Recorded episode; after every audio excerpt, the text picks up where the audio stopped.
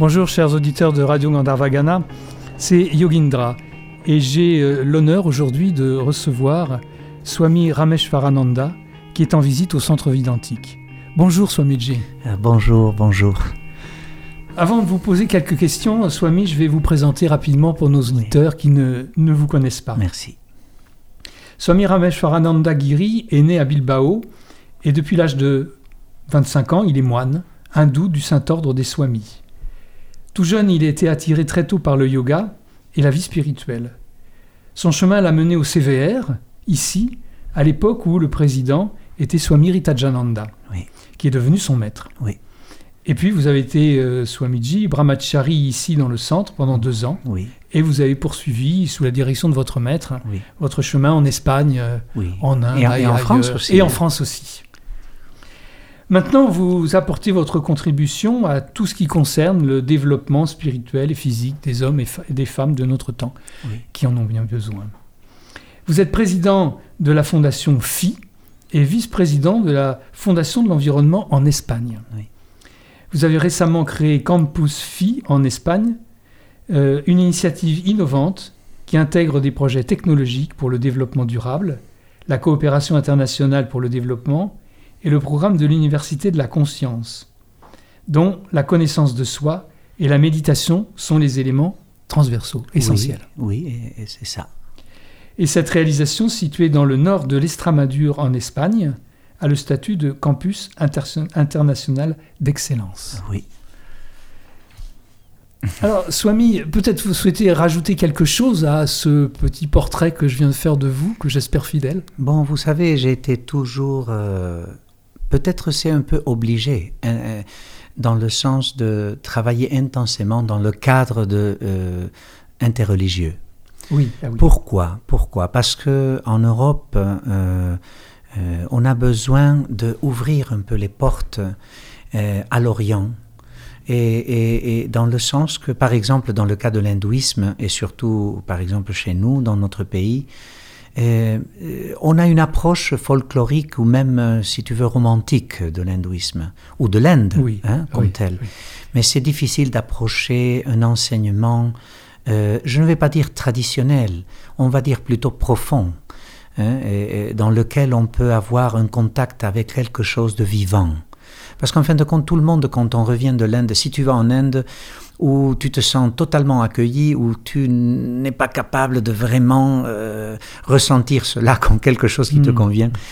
Mais la question c'est que les gens, quand ils vont en Inde, ils cherchent quelque chose que on, on, se dit je ne retrouve pas ici, ce qui n'est pas vrai parce que cette merveille ou cette dimension du merveilleux se trouve partout.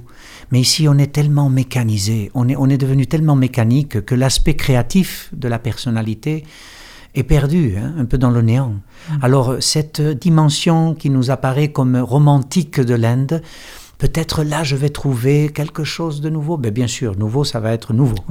Mais la question, c'est que finalement, je pense que tout le monde cherche de quelque chose de vrai, de véritable quelque chose qui touche le véritable ressenti, hein, l'essence de la nature de l'être humain. Mm. On est déconnecté de la nature. Ça me surprend quand les gens me disent ce week-end je vais aller à la nature. Mais tu es nature. Mm.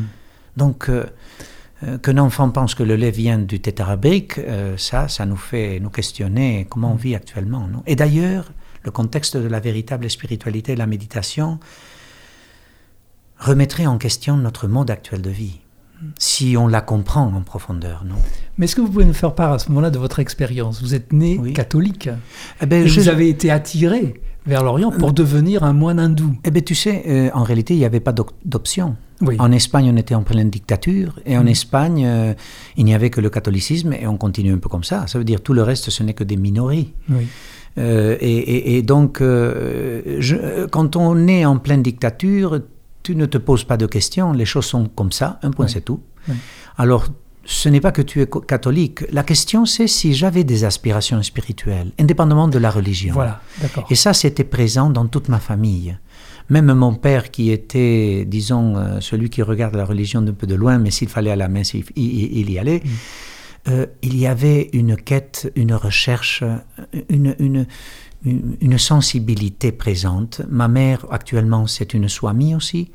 Et, mais à l'époque, c'était une prof de yoga très rare en Espagne, mm. parce que quand, quand j'avais l'âge de 3-4 ans, euh, pratiquement, euh, le yoga et la méditation n'existaient pas. D'ailleurs, c'était interdit. Et c'était, interdit par la dictature. Oui, oui, oui. Alors, si quelqu'un même disait ces gens sont là pour se mettre à ça, à pratiquer je ne sais pas quoi, euh, tu pouvais même te faire mettre en prison. C'est hmm. La dictature, c'est quelque chose de laquelle on pourrait Et donc il y avait besoin d'une ouverture de l'esprit pour aller au-delà de cet enfermement euh, Oui, alors, alors trouver une liberté à l'intérieur. Alors j'ai vu des choses quand j'étais petit que je n'aimerais que personne ait à contempler. Tu sais, j'ai eu des expériences, euh, même dans la rue et avec mon père, on a, on a, on a, j'ai dû présencier, et c'était pas la guerre civile, c'était la dictature, mais inévitablement, comme basque, euh, j'ai vu des choses que un enfant ne devrait pas mmh, voir. Mmh, mmh, Donc ce climat, je ne vais pas dire de terreur, mais ce climat rentré, renfermé, et en même temps cette fermeture fait que l'esprit, si vraiment il a une sensibilité spirituelle, va chercher ailleurs. La chance, c'est que dans ma maison, nous sommes de formation française, j'ai étudié au lycée français, donc... Euh, il y avait un autre esprit présent dans notre maison. Ma mère, prof de yoga à l'époque, tu peux imaginer. Et alors, à l'âge de, de 3 ans, je la dérangeais pendant ses méditations. À l'âge de 5 ans, je commençais à m'asseoir, si on peut dire quelque chose. À 7 ans, j'ai commencé à pratiquer avec le groupe. Alors, dans une dictature, tu peux imaginer un groupe de personnes qui pratiquent intensément, des personnes que maintenant c'est des jeunes pour moi, mais à l'époque c'était des gens très âgés, de 40, 35, 38, 50 qui pratiquaient avec une intensité. Je ne saurais pas dire la, profondeur, mais une intensité parce que pour eux c'était le centre de liberté face à cette dictature. Mais par rapport à ça, ça m'amène une question. Il y a énormément de gens qui disent la méditation c'est parfait pour moi. C'est parfait pour moi, c'est trop compliqué, j'ai le mental qui part dans tous les sens. Mais, ça veut bien dire que la méditation est faite pour eux.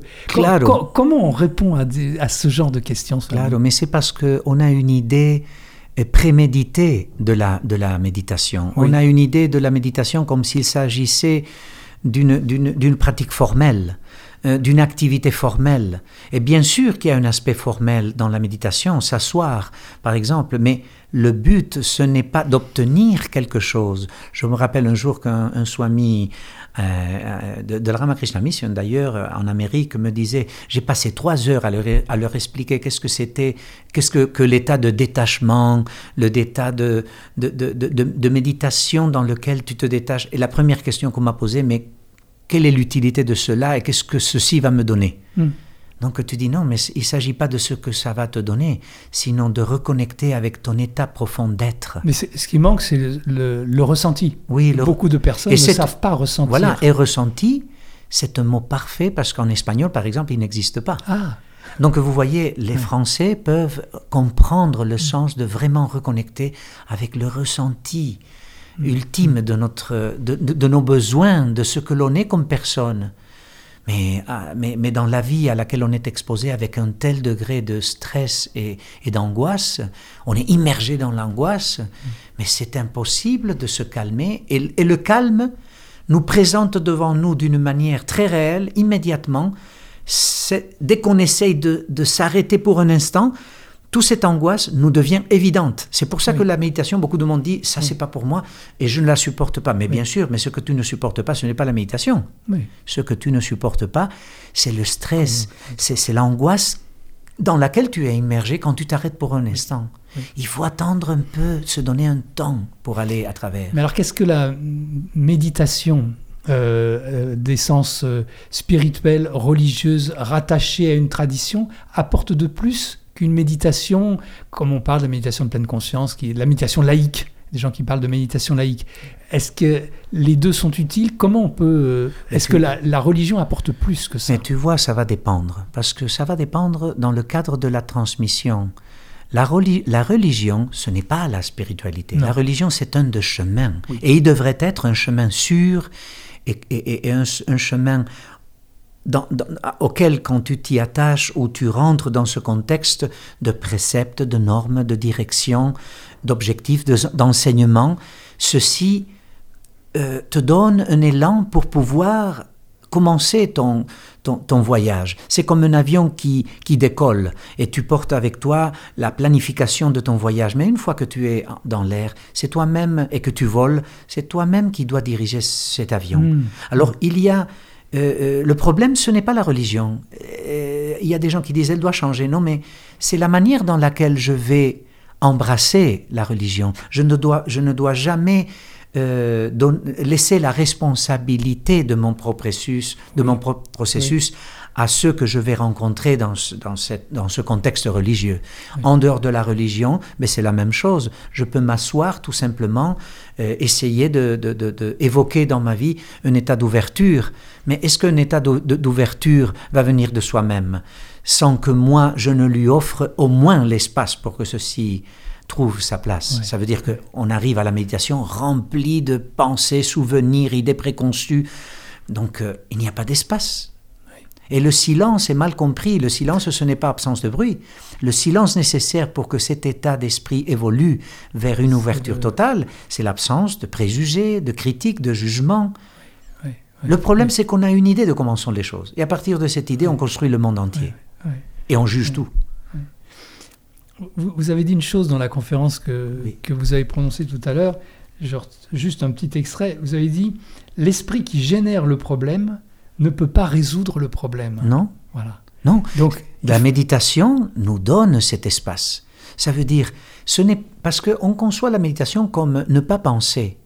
Et, mon maître ne disait pas ça. Mon maître disait penser, penser inutilement. Je veux dire, c'est mauvais, mais il faut qu'il y ait du discernement. Ça veut dire, c'est cet espace de loisir bien compris, ce n'est pas faire ce que je veux, sinon cet espace du ressenti, bien compris, où je me laisse de l'espace pour devenir créatif, pour voir qu'est-ce que vraiment j'ai besoin, donnera comme résultat que je récupère cette inspiration qui est, ou cette euh, spontanéité qui était en nous tous quand on était tout jeune. Oui.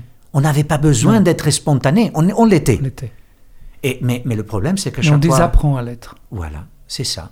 C'est comment on peut désobstaculiser quelque chose qui nous est propre et la perception de cet espace et pouvoir le jouir en toute, en toute tranquillité.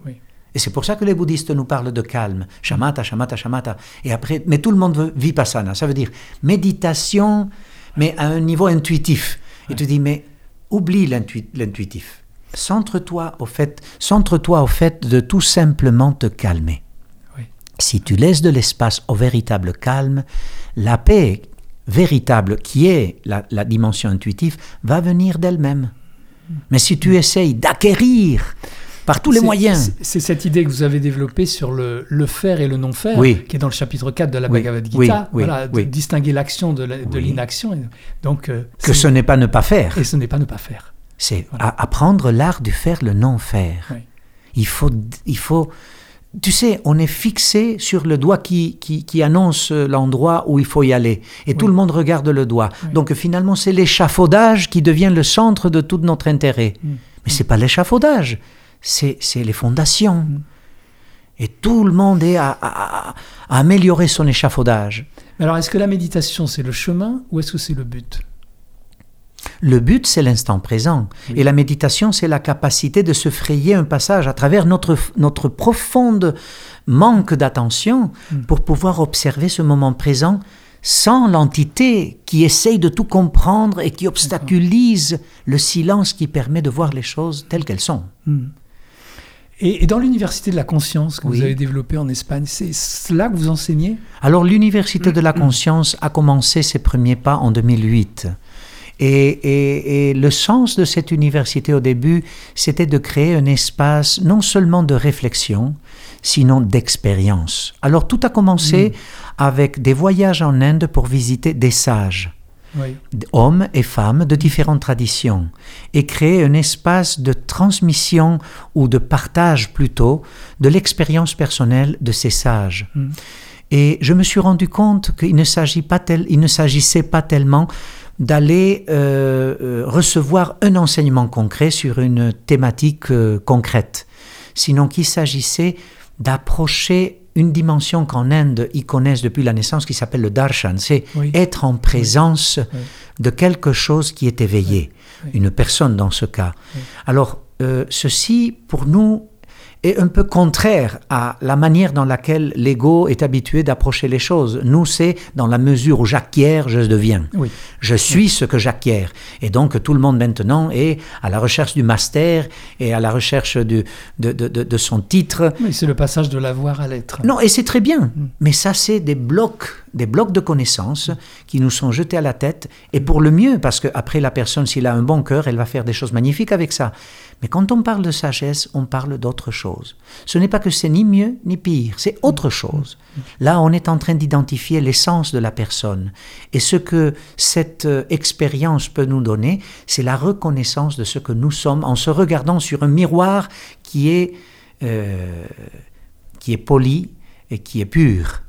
Donc finalement, on ne va pas acquérir, on va se voir soi-même. Mm tout à Il faut en avoir envie quand même. Hein. Oui. Envie de ah, se ben voir. Voilà. voilà. Ou être déçu, je sais pas. Ou être déçu. Ou être déçu. Et que le miroir, il n'y ait pas trop de, de brume ou de voile. C'est pour ça que les sages sont très importants. Parce qu'on ne parle pas de sage de n'importe qui. Hmm. Ça doit être une personne qui a atteint un degré vraiment de réalisation. Et en Inde, euh, peut-être dans, dans, le passé, on, on, levait une pierre et on trouvait un saint. Maintenant, ce n'est pas la même chose, mais quand même. Hein. L'Inde nous offre cette dimension merveilleuse. Et Campus Phi, que vous avez développé en Espagne, c'est une structure autour de cela? Oui, alors, alors le Campus Phi, c'est la structure qui contient, si vous voulez, trois éléments. D'un côté, euh, le centre védantique, avec les moines et les nonnes qui vivent et qui s'occupent de tout, et qui maintiennent la régularité des programmes de méditation avec toutes ces activités, satsang, etc. Après, il y a l'université de la conscience, que c'est cet espace où il y a, disons, trois, trois pattes. Hein euh, une, c'est euh, l'école fille de Yoga Vedanta Méditation, l'école mhm. européenne de Yoga Vedanta Méditation. L'autre, c'est euh, Sharing Wisdom, an Act of Love, ça veut dire partageant la sagesse, un acte d'amour. Et ça, c'est, ça a commencé avec les voyages. Maintenant, c'est les éminences mondiales qui viennent nous visiter. c'est merveilleux.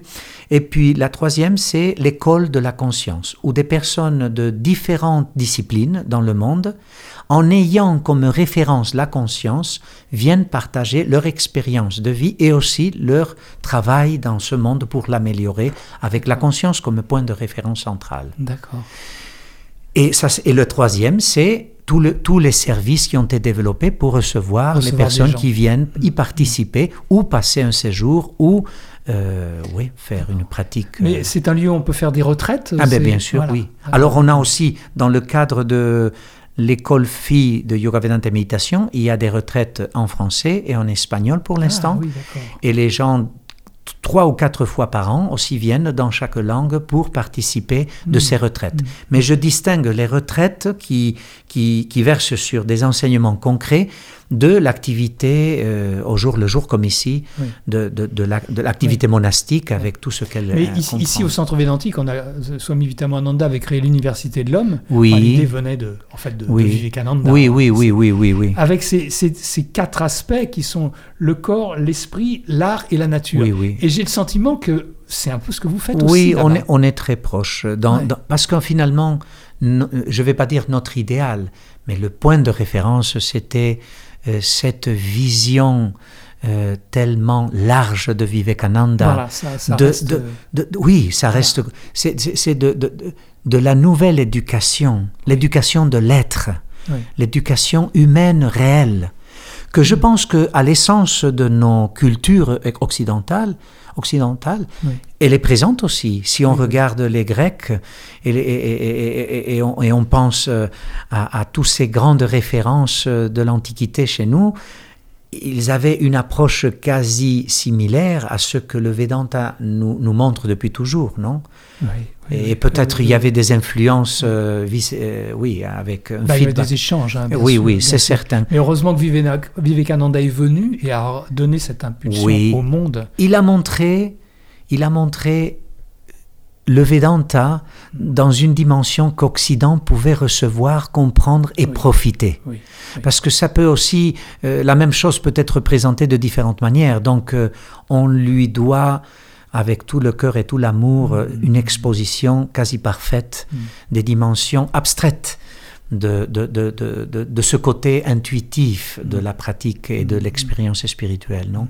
Donc il a atterri les choses pour euh, reprendre de nouveau et de nouveau et de nouveau, Mhm. hein, de zéro, et pouvoir, euh, avec un esprit neuf, un esprit de débutant, comme disait le maître Suzuki, Mhm. euh, euh, aborder la question spirituelle en profondeur. Parce que ce n'est pas je vais approcher l'hindouisme, sinon j'ai enfin des ustensiles que je peux utiliser Mhm. pour approfondir dans la, con- dans la conscience, dans le contexte de ma propre religion.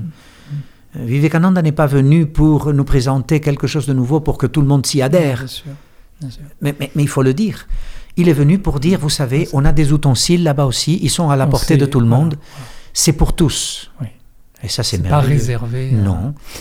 Merci Swami. On Non, va s'arrêter là parce qu'on pourrait Merci. parler pendant des heures. Donc, euh, ben, j'invite nos auditeurs à écouter les deux conférences que, Oui. que vous avez données Merci. et qui, seront, qui sont aussi sur la radio Gandhavagana, Ah. qui passeront en direct et qui seront euh, en bien. podcast à un moment. euh, L'information sera donnée à la radio. Merci Swamiji, merci de votre visite. Oui, merci Et à puis, vous euh, aussi. C'était une très grande joie de vous avoir ici au centre. Merci, merci. Vous savez, finalement, il s'agit d'une chose. Amour, amour et amour. Merci. Merci.